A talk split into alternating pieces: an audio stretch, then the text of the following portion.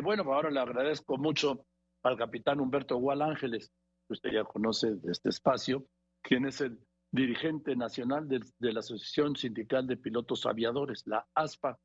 Eh, capitán Gual Ángeles, ¿cómo estás? Buenas tardes. Muy buenas tardes, mi querido y buen amigo Joaquín, como yo te digo, teacher, ¿cómo estás? Un saludo a ti, muy respetuoso a todo tu auditorio. Pues bajándome de un avión de Monterrey, ya sabes, trabajando como con, con horarios, con calendarios de sobrecargo y con calendarios de tripulación.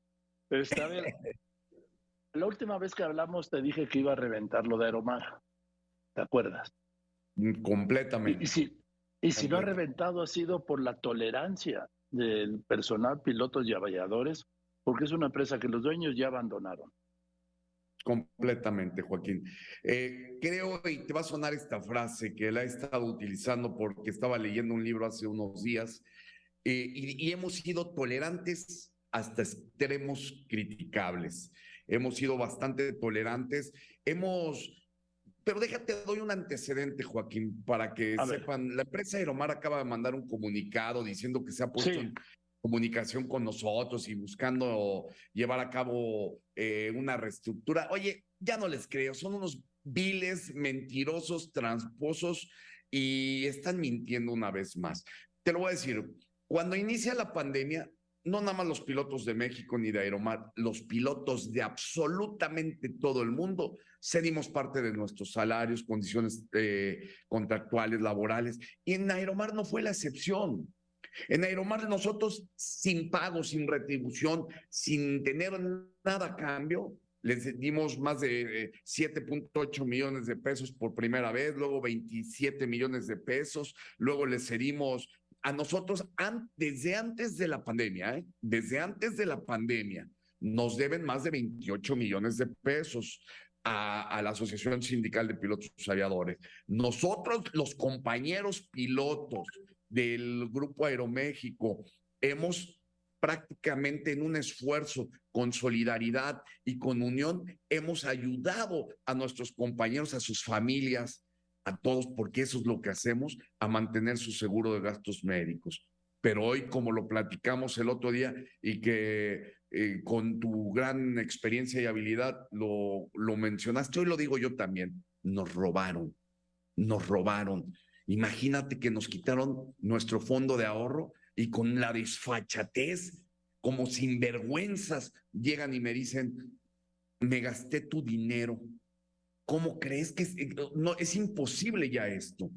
Hemos sido bastante tolerantes. Pero ellos dicen en su comunicado que no, que todo está bien y que mantienen conversaciones con la ASPA, sí, que su esfuerzo y dedicación se concentran en fortalecer el negocio. ¿Es cierto? Joaquín, no me creas a mí, te lo prometo que hemos estado, la secretaria del Trabajo, la maestra Luisa María, que a la cual le mando un afectuoso saludo, un servidor y la parte patronal, hemos firmado, te voy a poner el ejemplo, hemos firmado un día 13, 14 de cierto mes, el que para día 15 me van a pagar completamente bien mi quincena, con tal condición de que yo los apoye con ciertas cuestiones de operaciones, bueno, los pilotos se los damos. Dos días después lo incumplen. No tienen vergüenza en mandar ese comunicado. Lo digo fuerte y claro. Te lo platicaba la vez pasada. Me tocó, fui a buscar a la familia Katz hasta el otro lado del mundo porque ya no vienen a México a enfrentar la justicia de los robos que le han hecho al IMSS, al Infonavit. A ti, Joaquín, a ti y a todos los mexicanos, siete mil millones de pesos le deben a la nación. Eh, los he ido a buscar hasta el otro lado del mundo porque ya no quieren regresar a México y les he dicho, vamos a, buscar un acuerdo, una forma de llevar a cabo esto. Eh, yo los apoyo, nosotros hacemos lo que, los apoyamos en lo que sabemos hacer, que es trabajar. Me mintieron en la cara. El señor Svikats me mintió en la cara, lo digo con vergüenza y lo digo no con vergüenza, sino con sentimiento, porque mis trabajadores, las esposas, los hijos, el ser humano que trabaja creyó en mí porque fui el portavoz de la palabra del empresario. Es un sinvergüenza. Bueno, porque esto de tomar el fondo de ahorro es un delito penal. Nada más.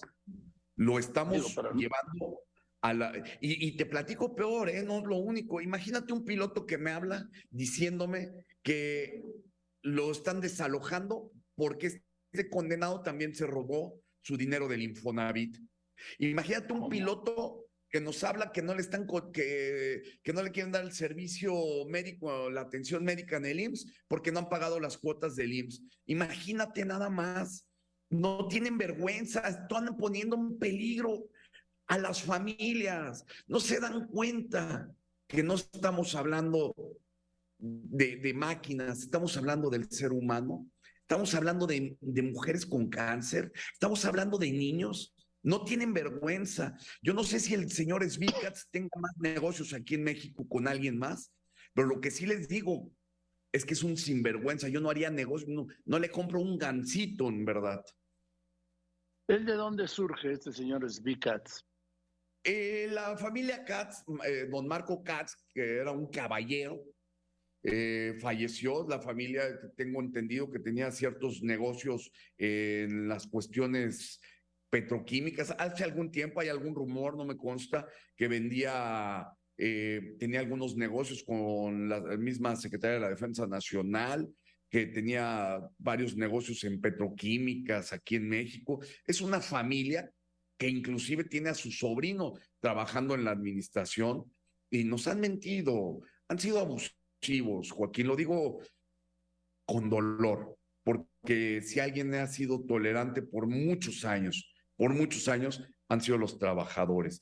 Siguen al pie, del, al pie de la aleta sus labores, siguen al pie del cañón, no faltan a un vuelo, lo hacen con la mayor seguridad y profesionalismo, porque nosotros los pilotos, los sobrecargos, los trabajadores, entendemos perfectamente que nos debemos a ustedes los usuarios, que ustedes los usuarios son los que pagan nuestro salario, que ustedes, por ustedes, seguimos adelante hemos sido respetuosos con él y ofrecí una disculpa antes que nada a los que pudiéramos afectar el día de hoy.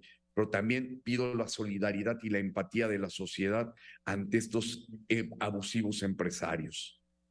A ver, el presidente dijo el otro día, estoy hablando con el capitán Humberto Gual Ángeles, es el secretario general de la ASPA, la Asociación Sindical de Pilotos Aviadores, eh, dijo el presidente que pues se puede hacer una cooperativa, así algo mixto, de Naromar entre inversionistas particulares y trabajadores. ¿Cómo ves? Mira, nosotros propusimos un esquema, debo de también ser honor a quien honor merece y tengo que ser muy claro. He platicado muy de cerca con el subsecretario de Comunicaciones y Transportes, me reúno con él prácticamente una o dos veces a la semana para buscar un plan de negocios en ese sentido. Hemos dicho, lo creo, estoy seguro, eh, que podemos hacer un, una cuestión tripartita entre trabajadores, un inversionista nuevo y con el apoyo gubernamental podemos hacer una nueva aerolínea. Eso sí, que quede muy claro, el pillo de SB Katz y la familia Katz tiene que enfrentar a la justicia. Nos tiene que pagar a ti, Joaquín, y a todos los mexicanos el dinero que nos debe. No va, no es, no, no creo que sea prudente y no es lo correcto que una vez más un, un empresario se haga rico y deje la deuda a los mexicanos y la paguen los trabajadores y sus familias. Como ha ocurrido tantas veces con las líneas aéreas, no sé cuántas veces ah. pasó con Aeroméxico, digo, en el pasado, con Mexicana, cuántas veces la privatizaron y la vendieron, la privatizaron y la vendieron igual que Aeroméxico, y las que siguen no tuvieron remedio, ¿no? Interjet, eh, eh, Aerocalifornia, en fin, y otras, y ahora esto va a ser Aeromar, ¿eh? Yo... Ojalá y no, pero ojalá y Aeromar, oye, sí. Hay un ojalá tema. Y no. Claro ¿Tú crees que esta Aeromar sea la línea aérea militar que quiere el presidente? Mira, eh, yo te voy a comentar una cosa, lo digo con todo respeto. Tú bien sabes que eh, yo le veo muchas aristas legales, México es un estado contratante de la Organización de, eh, de, Aviación Civil Internacional y es muy clara las leyes como nosotros lo hemos suscrito y ratificado. La aviación militar tiene su sector, la aviación civil tiene un sector. Una aeronave civil tripulada por un militar se convierte en una aeronave militar. Yo lo veo con muchas aristas e inclusive en un momento en el cual estamos degradados a categoría 2, creo que daríamos una, un, mensaje eh, bastante incorrecto para poder recuperar esta categoría 2. Pero lo que sí te digo es ese esquema tripartita, ¿eh? Sí, bien. Entonces, estos militares, ¿qué opinas de la línea aérea militar?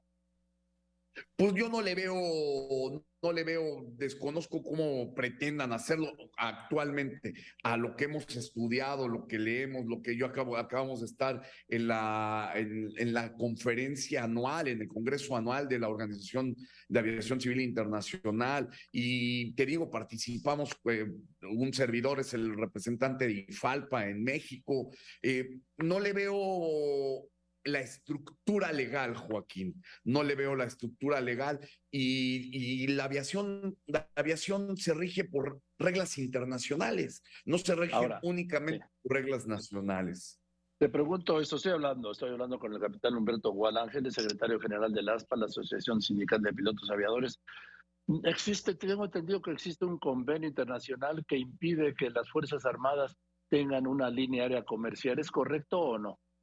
Mira, como tal es el convenio dice, la aviación militar no da servicio al público civil, no, da servicio como, aero, como, digamos, como línea aérea, no la da. Y todos los estados que somos contratantes nos tendremos que sujetar porque somos, firmamos y ratificamos estos convenios de, la Organización de Aviación Civil Internacional.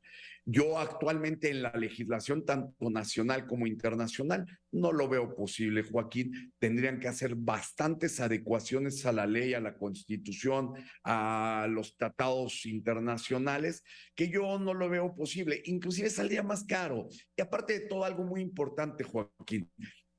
México eh, debe de ser un ejemplo de garantía de, de, atracción de inversión. Y recordemos que el, país como México, la industria eh, aeroespacial, es una de las que tiene un mayor desarrollo a nivel mundial.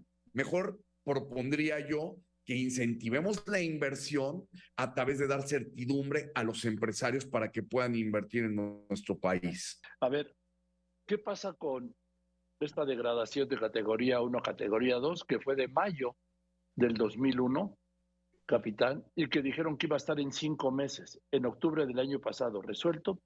Ha pasado un año, no de mayo, ha pasado un mes, un año de cuando dijeron que iba a estar resuelto, y yo no veo para cuándo, capitán. No sé cómo lo ven ustedes. Joaquín, tienes toda la razón. El 26 de mayo del 2021 no, la autoridad aeronáutica nos degrada y era un tema cíclico, la vez pasada lo comentábamos. Es un tema que la primera vez que nos degradaron, nos degradan en la administración de Felipe Calderón, pero bueno. y se arregló, y se arregló en cinco meses. Se arregló, pero nunca se atendió. Ese es el problema. Ah. Nunca se ha atendido. En ese momento confiaron en la palabra de los mexicanos de que íbamos a hacer las cosas de, la manera correcta. Y no lo hicimos. No lo hicimos. Lo digo abierta y llanamente. No lo hicimos. Hicimos, nos tomamos una aspirinita para el cáncer. Nunca vamos, la aviación va a ser cíclica esta degradación si no transitamos por una política aeronáutica en materia eh, federal, una política aeronáutica de Estado. Si no transitamos por ahí, nunca vamos a salir, vamos a ser recurrentes. Pero ¿cuánto le ha costado al país, Joaquín? de datos certeros, los más cercanos, es que nos ha costado más de 9.500 millones de pesos haber estado degradados. Hemos perdido un mercado impresionante, impresionante con las aerolíneas eh, americanas respecto a las mexicanas. Eh, te platico un número aproximado antes de la degradación estábamos en un orden del 65% el tráfico y el flujo de pasajeros entre Estados Unidos y México, 65% las aerolíneas americanas, 35% las mexicanas. Hoy nos hemos perdido entre 10 y 12 puntos porcentuales. En la aviación, ganar uno, dos, puntos porcentuales es completamente un esfuerzo enorme. Hemos perdido mucho. ¿Quieren que el aeropuerto internacional Felipe Ángeles arranque? Ahí está. Ahí está como. Tenemos de manera urgente que salir de la categoría 2. No hay de otra. Oye, acaba de salir Malasia hace 10 días, 15 días. México debe de salir. Somos una de las principales potencias económicas en el mundo. Tenemos una de las aviación eh, comercial con las aeronaves más eh, modernas del, del, mundo. Tenemos mano de obra calificadísima. Vaya, no, no, no nos merecemos estar en categoría 2. Es una vergüenza, lo digo honestamente. Pero no hay para cuándo, ¿eh? No le veo al momento, eh, la fecha próxima tenemos otras tres eh, revisiones técnicas que nos va a hacer la FAA, que insisto, también se me hace un poco complicado que nos tengan que evaluar ellos eh, únicamente a los México o, o, no sea viceversa y que sean tan abusivos ellos. Pero, lo, pero así son las reglas en el mundo. Así son las reglas en el mundo. Ellos te dicen, ¿quieres que venir a, volar a mi país? Pues estas son las reglas, yo las pongo y pues como quieras. El principal, el principal socio aeronáutico, o más bien el principal comercio eh, transfronterizo en el mundo es México, Estados Unidos en el sector aeronáutico y lo estamos perdiendo. Queremos que desarrolle el Aeropuerto Internacional Felipe Ángeles, ahí es como se puede hacer. Queremos que la economía crezca de tres, teníamos 3.5 del Producto Interno Bruto, estamos ahorita hemos bajado de lo que nos ha estado dando la aviación, la queremos elevar a dos hasta tres puntos porcentuales. Es ahí como, es ahí como en el sector aeronáutico se puede hacer. Bueno, pues vamos a ver qué es lo que pasa. Estamos pendientes con Aeromar. Entonces, pendientes a ver qué pasa con esta familia Katz. Este Zvi Katz, me dijiste que se llama, el dueño. Y estamos pendientes también con el tema de la línea aérea militar, que ustedes dicen, los pilotos civiles de México dicen que no es viable, incluso está limitado, está impedida por ley y por convenios, ¿no? Es correcto. Digo, eh, hay, que, hay que esperar. Yo no conozco, nadie conoce la estructura en la que le quieren dar como una línea aérea militar. Para empezar, hay que saber qué aviones. No los. No, aviones. los seguros de los aviones para necesitan los pilotos tener una licencia avalada por la autoridad aeronáutica y que sea una licencia internacional. Entonces, eh, son temas complicados, Joaquín, de mucha regulación. No nada más es eh, tener la voluntad. Por eso, insisto, hago un respetuoso y atento llamado, que nosotros en ASPA de México podemos poner de nuestro granito de arena por el bien de la aviación nacional, por el bien de los mexicanos, por el bien del país. Bien, pues gracias, te mando un abrazo, muchas gracias, capitán. Que estés muy bien, buenas tardes. Y estamos pendientes con lo del miércoles, con el emplazamiento del huelga del miércoles, ¿verdad? Continúa, la, asamblea la vamos a llevar a cabo el jueves para el primer minuto del viernes. Ah, del viernes, bien, me queda claro. Gracias, Humberto, Humberto Gual, Humberto Gual Ángeles, el secretario general de la Asociación Sindical de Pilotos Aviadores. Ahí está, sí. No se puede volar de Estados Unidos al AIFA ¿Por qué? Porque no puede, con la degradación en categoría 2 no se puede abrir ninguna ruta nueva a Estados Unidos. Ninguna. ¿Y sabe qué pasó? Que como veníamos de la pandemia y habían bajado las rutas, no se pueden volver a abrir. Es más, ningún avión estadounidense ni mexicano que venga de Estados Unidos puede aterrizar en el AIFA. Tiene que aterrizar de acuerdo a su ruta en el Aeropuerto Internacional de la Ciudad de México. Así está, así está esto. Y lo de la línea aérea de los militares, yo le digo el punto ese, ¿sí? A ver, no está previsto ninguna partida en el proyecto de presupuesto de la Federación para 2023 para crear una nueva línea aérea, en este caso la militar.